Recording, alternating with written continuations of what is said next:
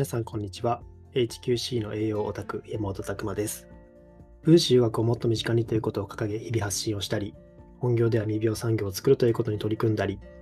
健康と美容を仕事にしていくオンラインサロン、チーム未病ラボの運営をしたりしております。この配信では私、山本が毎週月曜日の21時から開催しております。管理栄養士も知らない美病予防栄養学勉強会にて語りきれなかったことや、分子栄養学を学ぶ上で役立つ知識、日々を持っていることを発信しております。というわけでですね、本日のテーマは、根本を考える癖を鍛えましょうというテーマでお話ししたいと思います。その前に告知の方させてください。えー来週ですね、9月14日の21時、9月14日火曜日の21時から、ビブラボ勉強会、第34回ビブラボ勉強会というのを開催いたします。こちらはですね、チームミビオオンラインサロンの中で月2回開催しているイベントになるんですけども、まあ、前半の方では無料の勉強会では語りきれないようなですね、ちょっとマニアックな分子栄養学のお話というところを僕の方からさせていただきます。まあ今回のお話は腸内環境のお話ですね。腸活とか、まそういったところのお話になります。まあ、実際1年ぐらい前にですね、夏の第4部作として、えー4回ぐらいに分けて腸内環境のことやったんですけども、まあ、それの総集編といいますか、そういったところと、まあ、新しい情報も加えてお話ししようかなと思っております。まあ、ご興味ある方はぜひご参加ください。結構腸活って皆さん興味のあるところなので、えーまあ、こういう役に立つ情報をお届けできればと思っております。で後半の方はですね、チーム美容コースという、えーまあ、健康と美容を仕事にしていくというところを具体的に取り組んでいくというところでやってるコースがあるんですけども、そこで、えーメンバーとして入っていただいております、松本美恵さんという方ですね、睡眠セラピストの、えー方になります。まあ、濃縮睡眠っていうですね、本を出版されてたりとか、まあ、今後も出版予定が決まってたりもするみたいなので、まあ非常にこう、睡眠のところで、えー有名な方になってきつつあるんですけども、まあ、非常にですね、こういったまずお話を聞ける貴重な機会でもありますし、僕自身も毎月メンテナンスに、えーサロンの方を訪れさせていただいて、えー施術等々、えー受けてますけども、本当に非常にですね、的確というか、えーこの自分の癖をこう見抜いてくれて、その課題点での見つけてくれるってところも非常に面白いですし、そういった対策、ちょっとできる対策っていうのも教えていただけたりとかします。ま非常にですね、そういったところもですね、この貴重な機会になりますので、ぜひこちらもご興味ある方、ま、睡眠のところ悩まれている方とか、ぜひご参加ください。こちらですね、えー参加の方はオンラインサロンのライトコース以上の会員になっていただければ参加券ついておりますので、ぜひまずオンラインサロンの方をチェックしてみてください。まあ、そちらですね、えー会員になっていただければ勉強会の方参加できますので、よろしくお願いいたします。それでですね、本日は、ま、根本を考える癖を鍛えましょうというテーマにしたんですけども、まあ、昨日の夜ですね、21時から、えー夜会を無料の勉強会の方やってたんですよ。まあ、その中で、まあ、今回は何かっていうよりかは、全体を通して、この根本を考えるっていうところっていうのが、まあ、これ癖づけといた方がいいよねと感じたので、このテーマにしてみたんですけど、まあ、何が言いたいかっていうと、結構質問で来る内容的に、えーもっとその奥底に潜むもののを考えないといけないよねっていうような質問っていうのは結構多いなって思ってるんですね。まあ、これは、前回、まあ、だけじゃなくって、初めの方から続いている、全体的に言えることなんですけども、まあ、例えばですね、昨日出た質問の一つで、まあ、逆流性食道炎で胃酸分泌抑制剤を飲んでますというところで、えーまあ、それを飲むことによって今までスムーズだった便とかも出にくくなったり腸内環境が悪化してしまって肌荒れとかもひどいと。胃酸抑制剤を飲んでもこれらの肌荒れとか抑えるために摂取した方が栄養やサプリがあれば教えてくださいというところなんですけどもじゃあこれ根本って何ですかっていうところなんですよね。まあ栄養サプリを肌にいいサプリを教えることもできるんですけども多分それだとよくはならないですよね。対症療法でしかないんですよ。まあ、薬の副作用をサプリで上乗せして解決していくっていうところになっちゃうので。ただ、もう根本を変えるのであれば、もともと逆流性食道炎になぜなったかっていうところですね。なぜ逆流性食道炎が発生してしまって、それを薬で抑えないといけなくなったのかっていうところに結構根本が隠されたりもするかなというところですね。当然それはストレスかもしれないし、炎症ですね、体の中の炎症、食事のそういった炎症性のものが多くて、えー、炎症しやすくなってたりするかもしれないし、さまざ、まここには原因があるんですよね。自分のマインド的に、えー、結構ストレスを感じやすくなってたのかもしれないですし、まあ、結構自分の見直しとかもこういった時重要なんですけども、じゃあなんでこの逆流性食道炎というのが起こったのっていうところが結構根本になってきます。そこを直さないとですね、サプリで抑えたところで、ずっとこう、内側から燃えてるような状態ですね。燃えてて、それを薬で止めてて、さらに調整かけて、サプリとかでごまかしてるっていうような状態になっちゃうので、これはですね、非常に考え方としては、もっと違う観点で考えていった方がいいかなと思います。まあ、まず、あとは、まあ、薬もできれば飲みたくないですよね。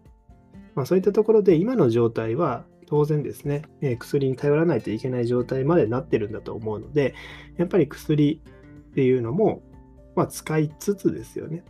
そういったところで、まあ、それを使うとですね、胃酸を抑えるってことなので、ミネラルの吸収とか、タンパク質の吸収とか、当然悪くなっちゃうんですよ。腸内環境も悪化してしまうしというところで、まずじゃあこの薬がいらなくなるような状態まで持っていかないといけないというところですよね。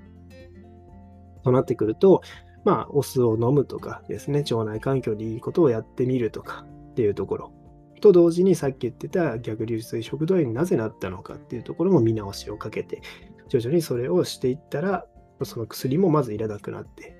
ですね、さらに腸内環境良くなっていって、逆流性食道炎自体も起こりにくい体づくりっていうのまで持っていかないといけない。っていうのが、まあ、本来の根本の、え原因ですね、を考えるっていうところかなと思います。まあ、非常にこういった考え方は重要かなと思います。他にもあったのは、質問としてあったのはですね、えーまあ、眠りが浅くメラトニンを飲み始めましたが、自然に朝日を浴びて生成する方に比べてリスクや足りないものなどはありますか？というところですね。ここも、まあ、メラトニンを飲むっていうのは一つ、まあえーまあ、対策としてはありなんですけども、これも対症療法なんですよ。メラトニンを飲めば、えー、眠りにつきやすくなるっていう、まあ、ホルモンですので、そういったところの作用はあります。ただ、これは過程をすっ飛ばしてですね、えー、このメラトニンの作用を得てるというところなんですよ。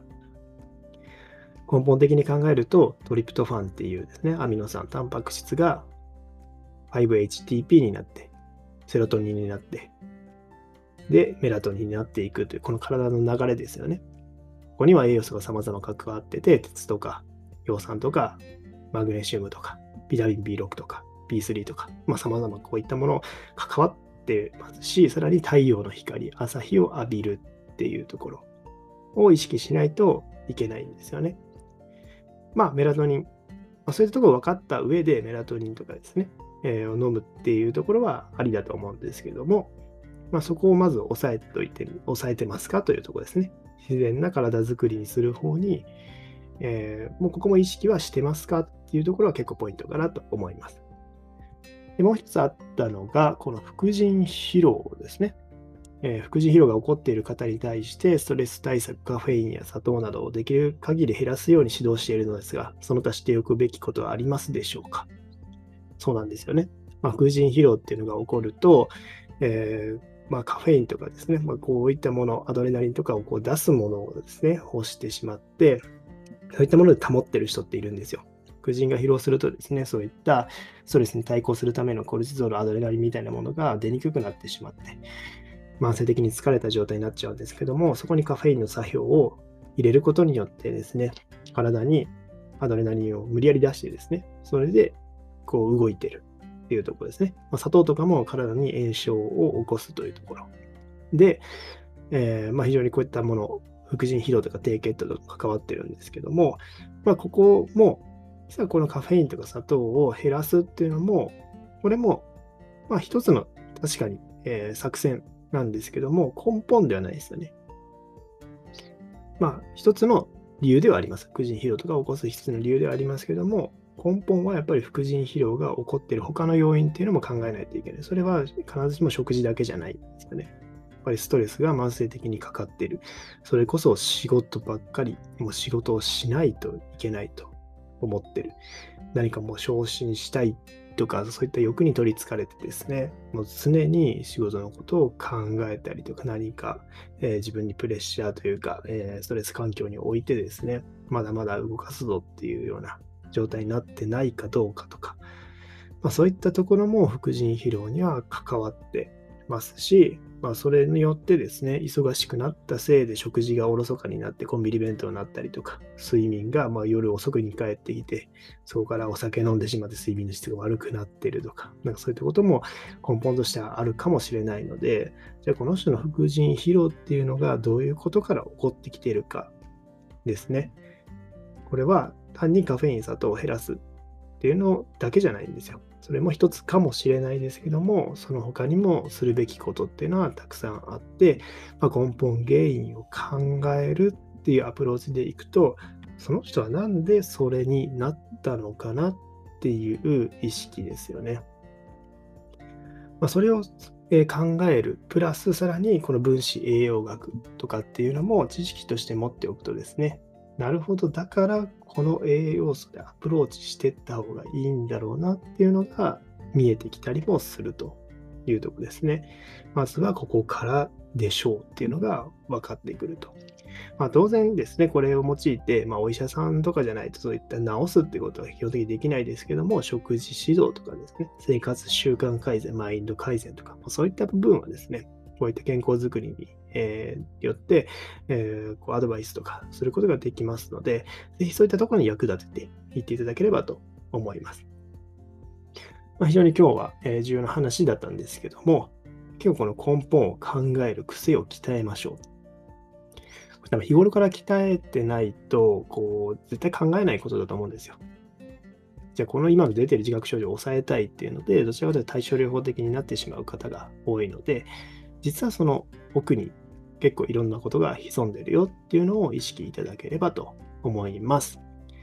はい、今日はですね、根本を考える癖を鍛えましょうというテーマでお送りしました。皆さんの日々のインプット、アウトプットを応援しております。HQC の栄養オタク、山本拓馬でした。またね